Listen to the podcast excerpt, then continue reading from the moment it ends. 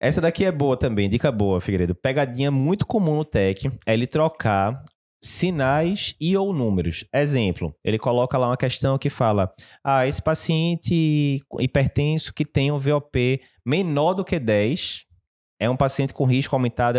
Não, não é. VOP maior do que 10, né? Sim. Que é a velocidade de onda de pulso.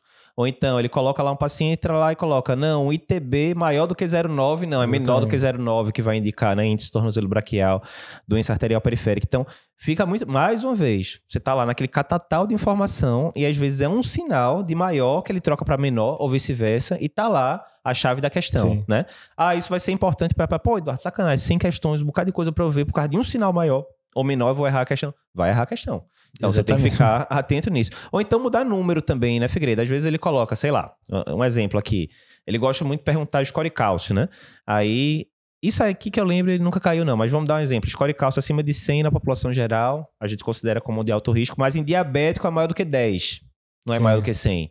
E aí vai que ele coloca e diz, olha, na população em geral, um score cálcio maior do que 10 indica alto risco. Não, na população em geral é maior do que 100, né? Faltou um zero. Sim. Mas aí, mais uma vez, um bocado de coisa. E quem acha que não erra isso, é porque não tá ligado na pressão do dia da prova. É. 100 questões, 5 horas de prova, né? São, o primeiro bloco tem 3 horas, o segundo bloco tem 2 horas.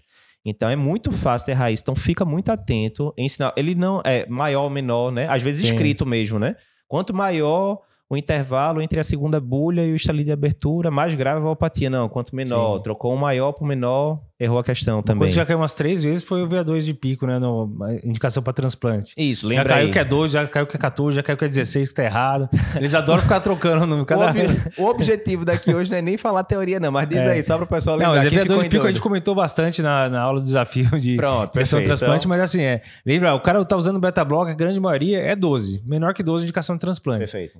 Intolerante a beta-block, daí seria 14. Ano passado, há dois anos atrás, caiu que era 16, que era 18. Os caras ficam mudando Perfeito. só.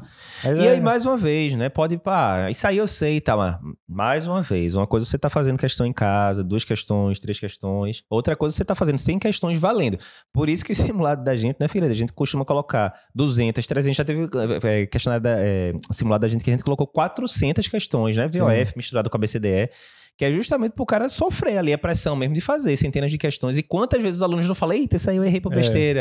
É. É, Mas é ótimo, é horário de errar, né? Exatamente. Você erra lá e acerta na Uma prova. Uma coisa é errar no nosso simulado, né? Que tem inúmeros ao longo do ano. Outra coisa é você errar na prova e deixar de passar por meio ponto porque trocou Sim. o maior pelo menor de forma errada, né? Então fica ligado nisso.